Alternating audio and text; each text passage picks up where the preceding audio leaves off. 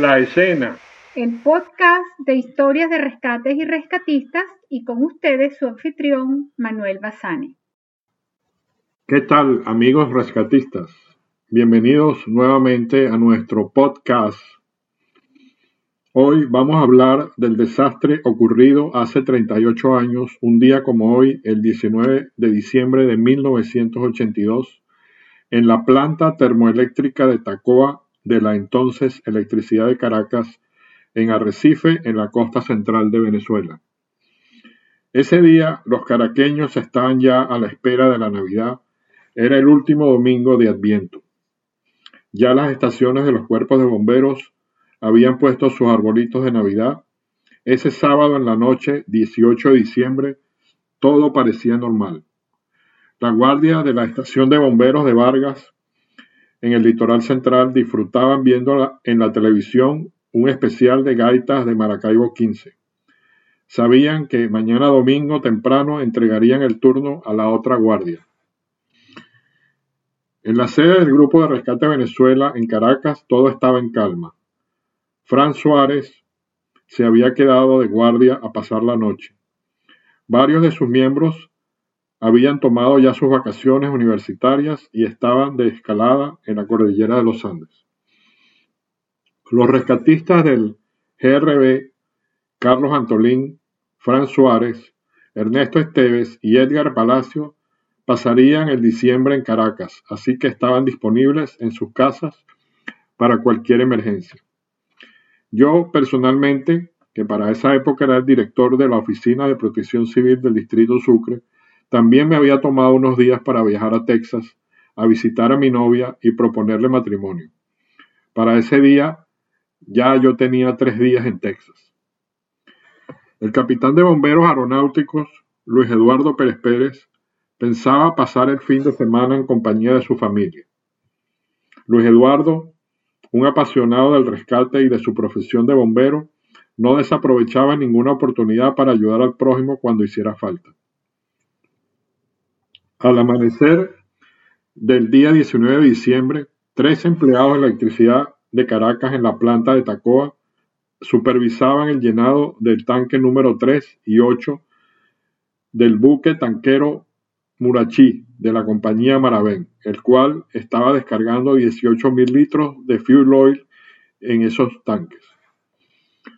Una vez que cargaron el tanque número 3, se dispusieron a hacer lo mismo con el 8 la labor era más dura y peligrosa que de costumbre, por cuanto los medidores de nivel no funcionaban y el cálculo debía hacerse manualmente. Otro pequeño detalle era que el combustible con el que cargaban los depósitos era fuel oil número 6 y el sistema de generación de energía termoeléctrica fue diseñado para operar con otro tipo de carburante, uno con un punto de inflamación mayor. Así que se estaba recirculando al sistema volúmenes importantes de combustible calentado por encima de su punto de ignición, lo que generaba una gran cantidad de gases que al mezclarse con el oxígeno formaban un cóctel altamente explosivo. Dos de los empleados subieron por las escalerillas laterales del tanque 8 para seguir con su trabajo. Ya estaba amaneciendo y desde su posición en la tapa del tanque se podían ver los primeros rayos del sol asomando por el oriente. El otro hombre que se quedó abajo tenía frío y no se le ocurrió una idea mejor que el de encender un cigarrillo. Aspiró la primera bocanada, sintió cómo se llenaban de humo sus pulmones y lanzó la cerilla al piso. Eran las seis y quince de la mañana cuando una explosión en el tanque 8 produjo un intensísimo fuego que alcanzó a dos de los obreros volando la tapa del tanque. Afortunadamente el tercero logró sobrevivir y dar la alerta. De las casas vecinas comenzó a salir gente y pronto una multitud se arremolinó para ver la inmensa columna de humo que salía de la planta. A los pocos minutos llegó al sitio una comisión de la Guardia Nacional disparando al aire en un intento inútil de dispersar a los curiosos. La información de lo que había pasado Con la rapidez del caso. Mientras se cargaba de combustible uno de los tanques, una terrible explosión había hecho volar por los aires la tapa del mismo. Encima de esa tapa iban dos hombres cuyos cuerpos jamás serían encontrados. 42 bomberos de la estación de Vargas, con el turno de salida y el de relevo, respondieron a la llamada, al igual que 12 bomberos marinos de la Capitanía de Puerto de La Guaira.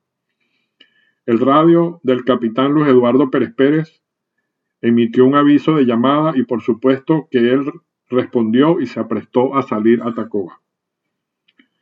Ya desde el aeropuerto de Maiquetía habían enviado un helicóptero perteneciente a la Policía Metropolitana, el PM-6, como piloto el capitán Giovannucci, que sobrevolaba el área de incendio informando de los pormenores y coordinando por radio a través de la torre de control de Maiquetía las operaciones de combate de incendio. Luis Eduardo llama por teléfono a mi casa y mi madre lo atiende informando de la situación y de los recursos necesarios en la escena. De esto me enteré luego yo al llamar a mi casa desde Texas el lunes después del desastre. Estoy seguro que de yo haber estado en Caracas hubiera bajado a la escena también. Por su parte, Omar Contramaestre, quien trabajaba en la Defensa Civil Nacional, sabiendo los recursos disponibles en el Grupo de Rescate Venezuela, se comunica con el GRB y pide que bajen con una ambulancia y radios HF para apoyar al comando del incidente. Fran Suárez recibe la llamada y activa a Carlos Antolín, a Víctor Escala y a Ernesto Esteves, quienes se dirigen a la sede del GRB. Edgar Palacios, quien trabajaba como ingeniero en la electricidad de Caracas y se conocía bien la planta de Tacoa, llamó a Ernesto y le dice que también bajará con ellos para ayudar. Víctor Escala se alista en sede con su uniforme para salir, pero Carlos Antolín, quien era el inspector general para la época, le dice que no puede ir por no tener en regla la camisa del uniforme. Así que Víctor se queda en la sede y ayuda a cargar los equipos donde Ernesto, Fran y Carlos salen en la ambulancia, que por cierto era la primera emergencia que salía esta nueva ambulancia del GRB. Además, van llegando a la escena unidades de la Policía Metropolitana, de vigilantes de tránsito, periodistas, guardias nacionales, de los bomberos de Caracas, Distrito Sucre y Miranda, de la DICIP, de la PTJ, además de algunos expertos de petróleo de Venezuela y de electricidad de Caracas. Todos convergieron en esta planta ubicada en una ladera al lado del mar, donde además había numerosas viviendas en los alrededores de la planta. El mayor de bomberos, Mario Francisco Vegas, ya estaba controlando el incendio en el tanque número 8. Ya se estaban evacuando pobladores cercanos. Las unidades vehiculares de primera respuesta de bomberos y demás organizaciones eran estacionadas en la zona de abajo y el personal debía subir la ladera donde estaba el tanque incendiado. Y así lo hicieron los miembros del Grupo de Rescate Venezuela al llegar al sitio. El capitán Luis Eduardo Pérez Pérez, quien arribó a Tacoa en el helicóptero de la electricidad de Caracas, en vuelo desde el aeropuerto de La Carlota, ya estaba ayudando en las labores de extinción, ubicándose en la pared del dique de contención al lado del tanque. Ernesto Esteves, por ser el conductor de la unidad de ambulancia del Grupo de Rescate Venezuela, se quedó cuidando la unidad y los equipos que traían, mientras que Edgar, Carlos y Fran iniciaron la subida a pie por la carretera que los llevaría al área del tanque donde estaba el puesto de comando. Ya había un centenar de personas que estaban en el sitio del incendio. Bomberos, policías, funcionarios de defensa civil, curiosos y periodistas de distintos medios merodeaban por los alrededores. El teniente coronel José Octavio Hernández, comandante del Cuerpo de Bomberos del Distrito Federal, contó días después que cerca de las 2 y 35 del mediodía, sus hombres habían logrado minorar las llamas del tanque 3, hasta casi extinguirlas. Este hecho les infundió confianza y en un valeroso gesto, las mejores unidades se colocaron muy cerca de donde el fuego y el calor era más intenso. En ese momento, el calor que irradiaban las llamas del tanque 3 pasaban de los 2000 grados centígrados lo que provocó que la válvula de alivio del tanque vecino, el tanque número 9, cediera. El combustible que había en este comenzó a derramarse y las llamas se propagaron a otros sitios. Los bomberos que estaban cerca no pudieron percatarse de lo que había pasado, pues el humo y el hollín les dificultaban la visión. Sus compañeros que estaban en la parte de arriba del cerro tampoco vieron nada. Con las flamas rodeando el tanque 9, el calor en este aumentó, haciendo que se diera la tapa superior y provocando otra pavorosa explosión. 80.000 metros cúbicos de petróleo hirviente se vertieron sobre los pobres almas que estaban debajo. Todo el producto de fuel oil encendido se salió y empezó a correr hacia abajo por la ladera, llevándose a todos los que estaban en su camino y quemando vehículos, casas y hasta un helicóptero de la policía aterrizado cerca de la costa. Este fenómeno, denominado boil over, ocurre cuando un tanque de combustible es apagado o enfriado con agua y el agua se va depositando en la parte inferior del tanque, creando una olla de presión, que al subir más la temperatura y tratar de salir o expandirse, el agua se lleva el combustible con ella. Y el combustible se sale encendido como si fuera la explosión de un volcán. Hoy, para este podcast, vamos a hablar con tres rescatistas que estuvieron en la escena, que perdieron a sus compañeros y que nos contarán de primera persona lo que vivieron ese día, donde fallecieron unas 150 personas, de las cuales 50 bomberos, varios rescatistas voluntarios, entre ellos tres miembros del Grupo de Rescate Venezuela, policías, reporteros, habitantes de la zona, empleados de electricidad de Caracas y otros voluntarios. Así que le doy la bienvenida a Manuel Santana, con más de 30 años como consultor de manejo de desastres y ayuda humanitaria para Latinoamérica en proyectos para la Oficina de Atención de Desastres del Gobierno de los Estados Unidos y quien para la fecha era oficial de bomberos en Caracas. Tenemos también a Ángel Rangel, quien es consultor en protección contra incendio, análisis de riesgos, manejo de desastres y asistencia humanitaria, y que para la fecha era oficial de los bomberos aeronáuticos basado en Caracas. Y tenemos a Ernesto Esteves, quien es biólogo y especialista en proyectos ambientales, además de tener más de 30 años de experiencia en operaciones de búsqueda y rescate, y, quien para la fecha era miembro del Grupo de Rescate Venezuela y estaba en el área de impacto del Boilover, siendo el único sobreviviente de su grupo de cuatro integrantes. Así que bienvenidos e iniciamos con Ángel Rangel. Ángel, si no me equivoco, en 1982 tú eras aún oficial de bombero activo. Conociste al capitán de bomberos aeronáuticos Luis Eduardo Pérez Pérez. Él llegó casi en la primera alarma a Tacoa y fue uno de los primeros en fallecer. ¿Tú llegaste a comunicarte con él en esos momentos? ¿Qué recuerdos tienes de Pérez Pérez? Estimado Manuel, muchísimas gracias por tu invitación y te, te, agradezco profundamente como profesional de la protección contra incendios, la seguridad y todo este ámbito, esta gran iniciativa que has tenido de traernos tantos testimonios con tu podcast. Eh, bueno, con el tema de, de, la gran tragedia, el incendio de Tacoa del año de 1982, 19 de diciembre, tú comienzas haciéndome una pregunta que, que, me llega muy profundo, porque me preguntas por un compañero de trabajo del Cuerpo de Bomberos Aeronáuticos, el capitán Luis Eduardo Pérez Pérez, quien, como bien señalas, fue uno de los primeros eh, en llegar en, la primera alarma al incendio de la electricidad de Caracas, de los tanques de la electricidad de Caracas. Pues debo comentarte algo que públicamente nunca lo he hecho, lo saben los grandes amigos, pero es que el día 18 de diciembre, el sábado anterior, el sábado en la noche, yo pasé la noche hasta cerca de las 11 de la noche la esposa de Luis Eduardo, mi esposa, mi pequeña hija y el pequeño hijo de Luis Eduardo que tenía meses. Y estábamos, compartimos una cena y quedamos en vernos a la mañana siguiente, a eso de las 6.30 de la mañana del domingo 19, en el aeropuerto de La Carlota.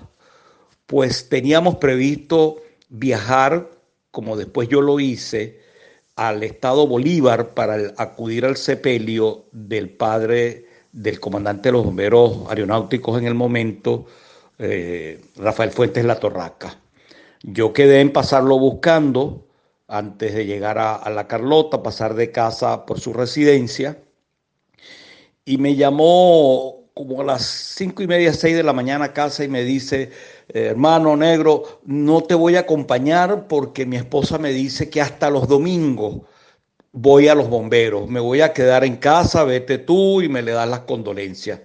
Así, bueno, yo me despedí de él, como no, hermano, nos vemos al regresar, fueron mis palabras, dale un gran abrazo a tu esposa y la entiendo perfectamente que quería pasar un domingo con, contigo. Yo me fui a la Carlota, tomé un avión del Ministerio del Transporte y Comunicaciones que me llevaría a Ciudad Bolívar. Y estando en Ciudad Bolívar, precisamente a eso de las 11 de la mañana, nos llega la notificación del incendio de, de Tacoa.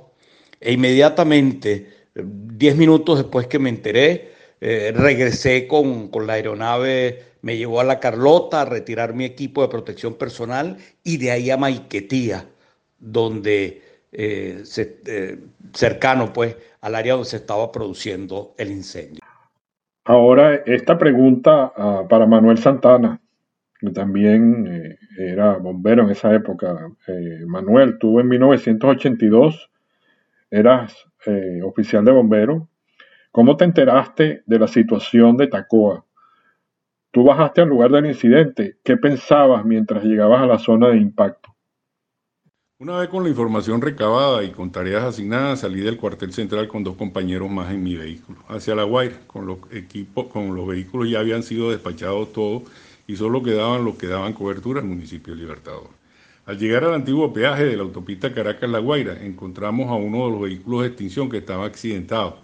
Nos paramos a ver si era posible ayudarlo, hicimos algunos intentos, sin embargo no fue posible hacer nada por el vehículo, así que el vehículo lo dejamos y continuamos hacia, la, hacia Catialamar, hacia el área de impacto. Las personas, eh, los pensamientos que, que, te agolpan o se agolpan en la mente durante ese viaje, ese, esa media hora que tú vas viajando, este, son innumerables. Eh, la, información era muy poca y solo se hablaba de que era un tanque que contenía fuel 6, que era el, el producto que se utilizaba para las calderas de, que, se, que, daban, las calderas que estaban en, Tacoa. La mente dibujaba en segundo plano una, el, digamos, el, esfuerzo de los compañeros diferentes, con, los diferentes posibles escenarios. Y obviamente estaba también en mi mente la tarea asignada, el cuartel central, que era la de apoyar en el puesto de comando instalado en el sitio de la terraza de Vista al Mar y mejorar las comunicaciones del cuartel central apoyado para tal fin por el Cuerpo de Emergencia de Transmisiones, que eran los famosos pollitos por su uniforme amarillo. Que era, la idea era crear o consolidar un canal de VHF que pudiera eh, aliviar el tráfico en, el canal UHF institucional. Ahora voy contigo, Ernesto. Eh, sé que no es fácil recordar detalles de hace tantos años, y de una situación tan crítica que fue especialmente para ti. Eh, tú bajaste con tres compañeros del grupo de rescate de Venezuela, Tacoa, y tú tenías solo unos tres años de ser rescatista. Eh, Carlos Antolín y Fran Suárez eran prácticamente nuevos rescatistas. ¿Qué te decían en la ruta hacia Tacoa? ¿De qué hablaron? Manuel, muchas gracias por la oportunidad que me das de contar un poco esa situación. Ese domingo estaba en mi casa cuando recibí más o menos temprano la llamada de Omar Contramaestre, que era coordinador de defensa civil en su momento. Omar era pues, miembro del grupo de rescate de Venezuela también. Bueno, él me indicó qué era lo que pasaba, que había mucha incertidumbre y se presumía gran cantidad de, heridos en ese en el incendio que había comenzado en la madrugada del día eh, de ese día, de ese domingo. Me comuniqué con la sede del grupo, hablé con Fran Suárez, que estaba ya de guardia, y me fui hasta allá. Eh, se nos unió Carlos Antolín, que llegó también, y los tres decidimos irnos en la ambulancia, una ambulancia que nos había donado hacía poco tiempo una empresa petrolera, la Goben, y que bueno, eh, nosotros llenamos con equipos de comunicaciones, equipos personales, equipo de auxilio médico y algún otro equipo consideramos que era importante y que teníamos.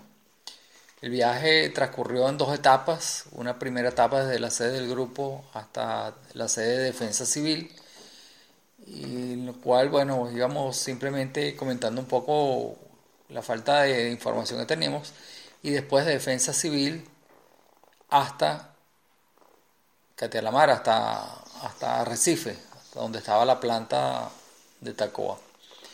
En Defensa Civil se nos había unido Edgar Palacio y entonces en la parte adelante íbamos Edgar Palacios, Carlos Antolín y yo, yo era el chofer. Edgar nos iba contándonos que él había trabajado en esa planta y que había estado participando en, había estado incentivando la compra de un camión de extinción de incendios para ese tipo de instalaciones industriales cosa que no había sucedido y que lo tenía muy molesto. Él había insistido en bajar con nosotros porque conocía muy bien la planta. Entiéndase que la planta termoeléctrica está a nivel de la costa y eh, al pie de una montaña.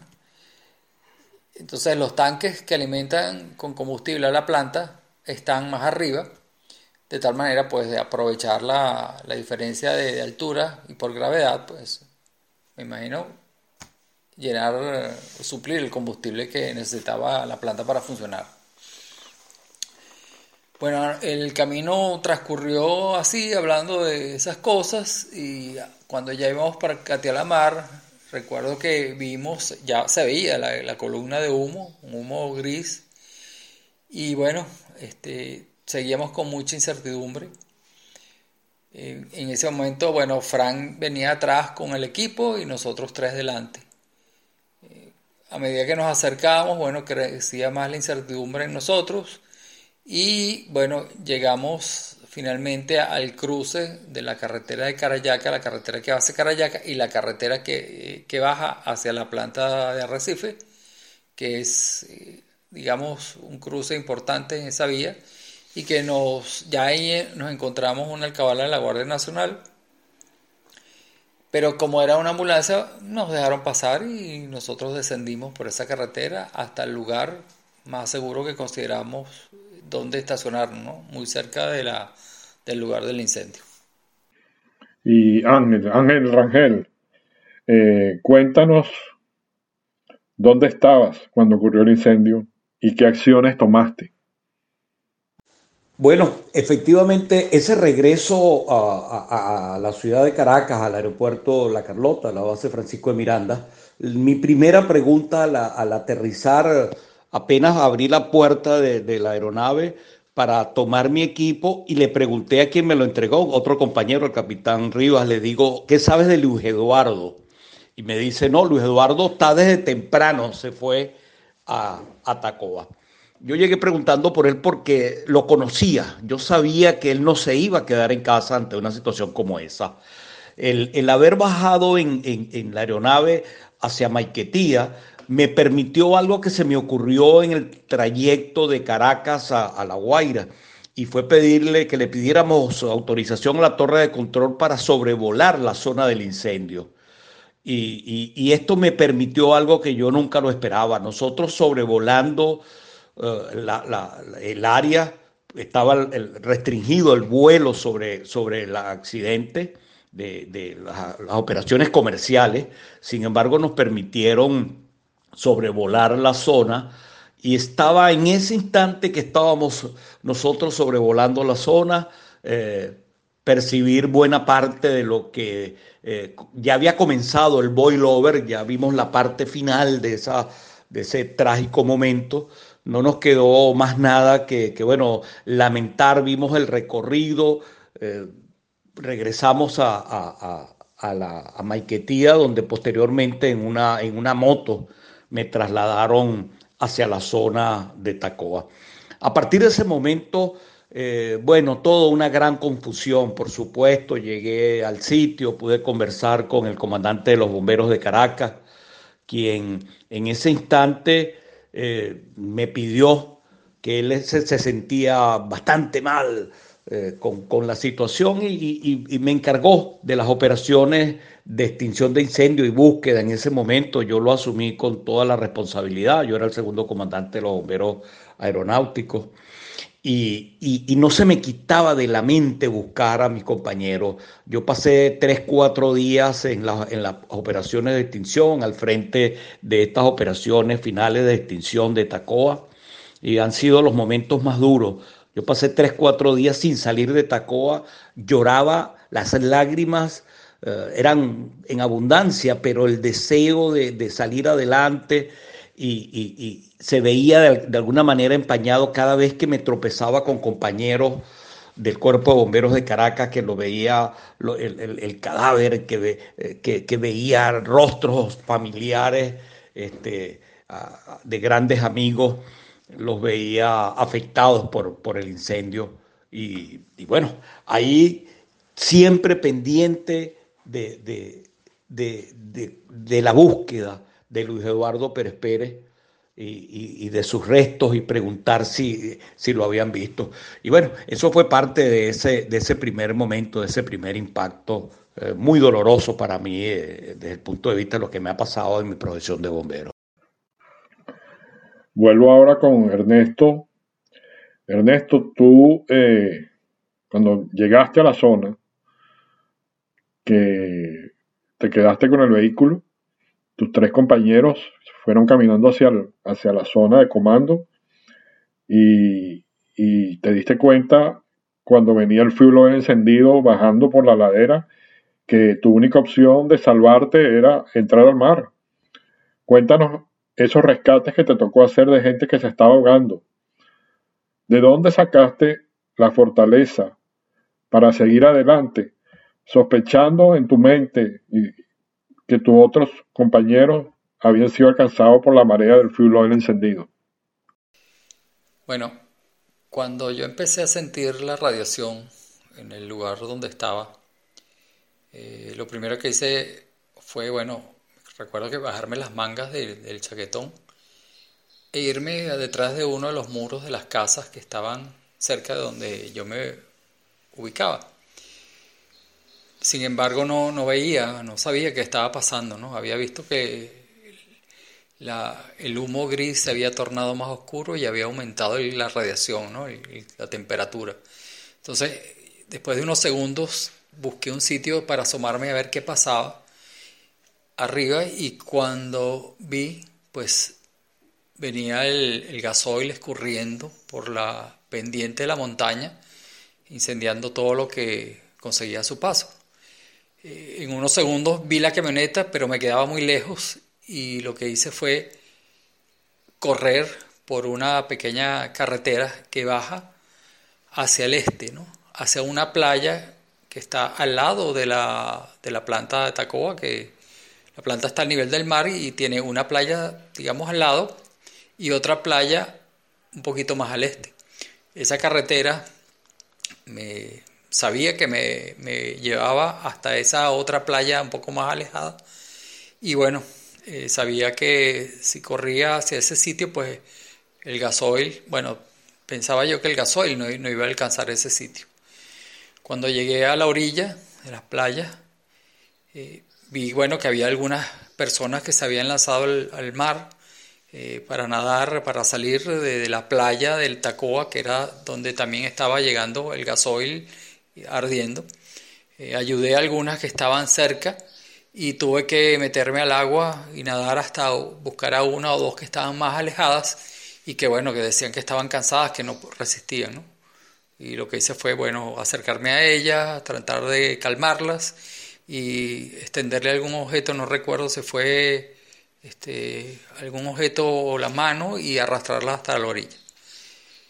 Cuando regresé a la orilla, pues eh, entonces me fui hacia unas casas que estaban al pie de esa montaña, donde parecía que iba a llegar el gasoil ardiendo. La gente estaba conmocionada, no sabía qué estaba pasando, estaban como, como desorganizados y yo, bueno, los ayudé a unas familias ahí a entrar en unos los carros que tenían, a, salir de las casas y orientarlos a que se fueran más hacia el este, que era un sitio que se veía evidentemente que ya el gasoil no iba a llegar hasta allá. Era, eh, luego de eso, pues le di la vuelta a toda la, montaña, a esa zona, y subí por donde pude hasta, digamos, lo más alto que llegué y poder ver hacia abajo en, la hondonada donde estaban los tanques de combustible. Y bueno, cuando me asomé y vi la situación que se veía hacia abajo, ¿no? el área arrasada, los tanques abiertos, quemados, y tuve la oportunidad de ver los primeros cuerpos, ahí ya pues este, entendí que nada de, no podía hacer nada por mis compañeros y que bueno, este, lo que quedaba era buscar ayuda, o sea, todos los, los que habíamos sobrevivido, que no habíamos sido afectados por, por el boilover, ¿no? por la, la salida del combustible caliente, la expulsión y el escurrimiento sobre la ladera, pues estábamos ahí, había llegado, estaban llegando nuevos bomberos, este, era, había mucha confusión y todos queríamos saber qué era lo que había pasado. ahí pues nada, este, llegó un momento en que alguien gritó de que iba a haber una nueva explosión y todos los bomberos que habían llegado, las unidades, todos los que estábamos en, el, en la periferia, del área afectada, pues salimos corriendo hacia un lugar más alto, hasta, digamos, sentir que estamos lo suficientemente alejados como para estar seguros. Y tú, Manuel Santana, eh, de los bomberos que perdieron la vida, ¿de quién o quiénes te acuerdas en especial y por qué? ¿Cómo te impactó la pérdida de tantos bomberos en un solo incidente? Definitivamente, Manuel, los nombres, si bien no acuden todos a mi mente, eh, sí hay nombres icónicos que forjaron en la institución grandes valores y consolidaron una base institucional y de conocimiento que fortaleció la capacidad de las personas y de la institución. Entre esos nombres que pudiera recordar, aunque todos fueron relevantes, no podemos hablar de, ninguno o no podemos dejar de hablar de ninguno, porque todos contribuyeron, todos aportaron. Eh, me vienen a la mente el del comandante José Octavio González, el del mayor José Antonio Bazán, Xavier de Tejada, Gilberto Pernía, todos ellos con grandes aportes en conocimiento y con grandes aportes en, gestión dentro de la institución bomberil. Es decir, que eh, fueron realmente eh, hombres que construyeron, que aportaron y que le dieron a la institución en esa época valores fundamentales en el manejo, en manejo de la institución y en manejo de la teoría bomberil. Especialmente recuerdo a Eloy Santana Morales, que me, quedaba, me, ha quedado grabado porque era un colega sargento que él estaba de vacaciones, sin embargo se hizo presente en el área y estaba trabajando cuando se generó el boilover, muriendo con todo el grupo de bomberos que, fallecieron allí. Lo, digamos, atípico de esta situación era que el hoy no estaba registrado como parte del, personal que estaba en la zona y el único Santana que estaba eh, reflejado en, los registros era, era mi persona. De tal manera que cuando mm, em, se, llegó a la conclusión de que había un Santana que había muerto en, la, en, la, en, el, en el boilover, y yo era el único Santana que estaba en la zona, pues definitivamente todo el mundo pensó que era yo el que estaba, eh, que había sido el, fallecido. Eh, obviamente fue una experiencia a los tres días, después cuando regresé a mi casa y a los actos fúnebres de los caídos, fue realmente una, experiencia que no quisiera volver a vivir. Definitivamente, este, mi reacción ante la muerte de mis compañeros es difícil ponerle palabras. Definitivamente eh, eso es imposible, tú poder lograr poder explicar cómo te sentía o cómo se podía uno sentir en ese momento. Y definitivamente por, lo, por, la forma eh, la forma negativa en que uno recibe este tipo de información o este tipo de, impacto emocional, este, te afecta en, lo, en, la salud, te afecta en lo emocional, te afecta en, los aspectos de la vida cotidiana.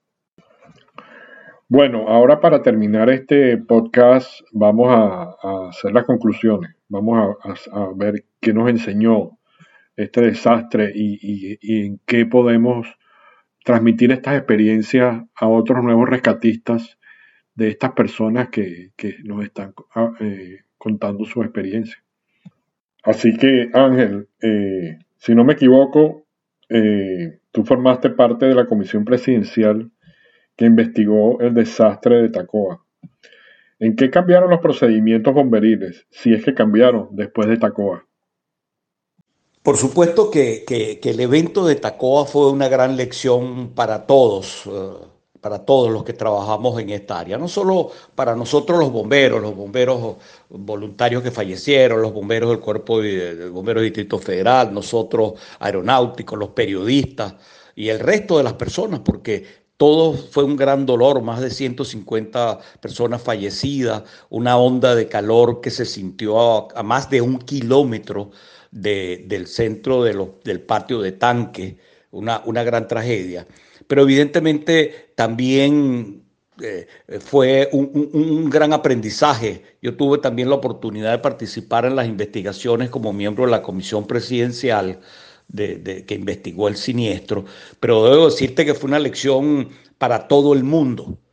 Eh, yo tuve oportunidad de tratar este tema en algunos otros países donde se hicieron conferencias y congresos. Y debo decir en primera instancia, por ejemplo, que la norma NFPA 30 vinculada a líquidos inflamables eh, se modificó después del, del, del boilover en, Venezuela, después del siniestro de Tacoa. Y es que no se había conocido con antelación a ese accidente un fenómeno de boilover en un producto como el fuel oil número 6. Este, pudimos eh, indagar también que hubo problemas en el diseño y el control de las temperaturas del manejo del combustible en, el patio de tanque, porque esa planta estaba diseñada para otro tipo de combustible, que era el residual craqueado, que requería mayor manejo de temperatura. Pudimos eh, apreciar, además de los problemas de diseño, los problemas vinculados al mantenimiento de los sistemas de extinción. Los sistemas de extinción habían estado eh, se habían suspendido, se habían paralizado el sistema de extinción a los tanques, las líneas de agua y de, espuma de FOAN estaban en mantenimiento y, precisamente se habían vaciado el tanque de FOAN. Se, todo coincidió. Además, los bomberos, eh, la gran lección desde el punto de vista operativo, el, ese deseo de atender los incendios sin tomarse un poquito el, tiempo, los 5, 10, 15, 20 minutos, el tiempo que haga falta para saber exactamente de qué se trata, de qué tipo de combustible eh, está involucrado y en qué cantidades. Y efectivamente fue, fue eso, fue una gran lección, nos costó mucho, mucho dolor, la llevamos en el alma eternamente los bomberos este, porque nos costó vidas de compañeros de muchos años, de muchos ciudadanos pero sí, una gran lección para el mundo de la protección contra incendios en cuanto a normas. Nuestra norma nacional eh, también sufrieron los efectos de, de, las consecuencias de este evento y como lo dije, las propias normas de la NFPA y los procedimientos tanto de diseño de sistemas de extinción en plantas como los diseños, la revisión de los diseños por los organismos y los planes de mantenimiento industrial en materia de protección contra incendios. Una lección para todos, definitivamente. Y una última pregunta para ti, Manuel. ¿En qué te cambió Tacoa? Hay un Manuel Santana antes y después de Tacoa. ¿En qué cambió el cuerpo de bomberos del Distrito Federal? Sin duda, Manuel, que este tipo de evento transforma en lo personal, en lo profesional y en lo emocional. Es muy fácil sentirse abrumado y tener una actitud negativa o pesimista. De hecho, en ese tiempo no había mucha ayuda psicológica que digamos y tampoco era bien visto que la buscara. Eso definitivamente eh, era toda una, una dicotomía allí que se generaba entre la necesidad de la búsqueda de ayuda psicológica y que tú te decidieras a hacerlo. Eh, definitivamente la pérdida de compañeros de trabajo en un evento como ese este, te dan un, golpe muy fuerte y complejo. Pero sí te puedo decir que hubo bastante maduración, hubo este, enseñanza, hubo una, una gran, un cambio, un cambio en lo emocional y un cambio en lo profesional.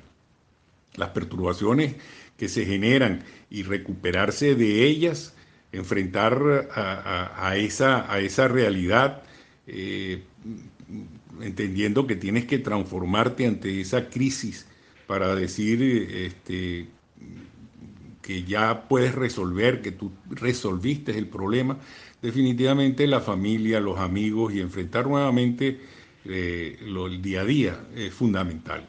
También la institución y su dirección recibió una buena dosis de esa medicina y puedo decir que Tacoa transformó al Cuerpo Bombero del Distrito Federal y a todos los cuerpos de bomberos en Venezuela. Yo creo que aprendieron de todo esto.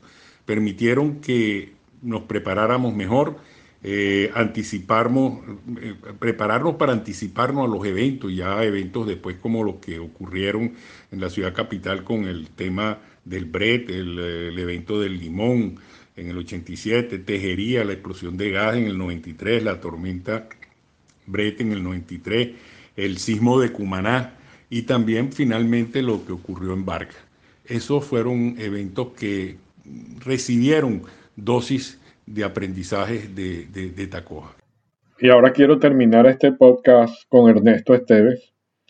Eh, Ernesto, ¿qué le recomendarías a otros rescatistas de cómo prepararse o de cómo superar la pérdida de otro miembro de su equipo de rescate, si es que se puede superar.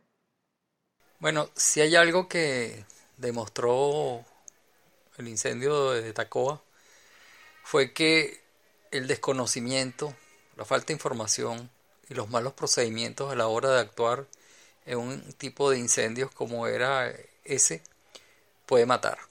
En pocas palabras, la ignorancia puede matar. Cuando una organización de, ayuda, de búsqueda y de rescate, un cuerpo de bomberos, eh, digamos, le toca combatir un incendio en una planta de combustible, de almacenamiento de combustible como era la planta de Tacoa, este, tiene que conocer muy bien los riesgos, tiene que delimitar muy bien el área de riesgo para tratar de prevenir acontecimientos como el que sucedió. Afortunadamente ya han pasado muchos años y hoy en día existe, bueno, mucha más información, hay una serie de normas mucho más actualizadas, eh, la difusión de todas estas situaciones que ocurrieron en el pasado y que se pueden prevenir, bueno, ya son conocidas. Por otro lado, eh, cualquier organización como la del Grupo Rescate Venezuela, que se dedique a actividades de búsqueda y salvamento, puede o está expuesto a correr riesgos y a sufrir lesiones o la muerte de algunos de sus integrantes. ¿no? El grupo lo ha vivido, lo vivió en la década de los 70, lo vivió tristemente en la década de los 80 y afortunadamente después no ha habido ya casos que lamentar. Para eso, bueno, hay, que tenerlo presente primero por eso eh, la necesidad de entrenamiento, de protocolos de actuación, de planes. Y por otro lado, es importante contar con apoyo psicológico porque si ocurre una situación como esa, pues los, golpes, tanto a la organización como a cada uno de sus integrantes, es muy fuerte. Así ocurrió en el grupo. Este, los siguientes años, pues, el grupo quedó un tanto afectado. Este, afortunadamente se fue con el tiempo, todo eso se fue superando. Y bueno, este, también el grupo maduró en términos de, su actuación. Creo que más nunca nos enfrentamos o participamos en un incendio de esas características, pero si lo hubiéramos hecho, pues nuestra actuación, nuestra forma de actuar hubiera sido distinta. Bueno, este, creo que eso es, esas son mis mejores contribuciones. Bueno, no me queda más que agradecerles a Ángel Rangel, a Manuel Santana y Ernesto Esteves su valiosa participación en este podcast y estoy seguro que las nuevas generaciones de rescate eh, aprovecharán estas experiencias de esta terrible tragedia que ocurrió en 1982 y que hoy eh, eh, recordamos. Así que me despido de todos y los veremos en el próximo podcast. Un gran saludo y feliz Navidad.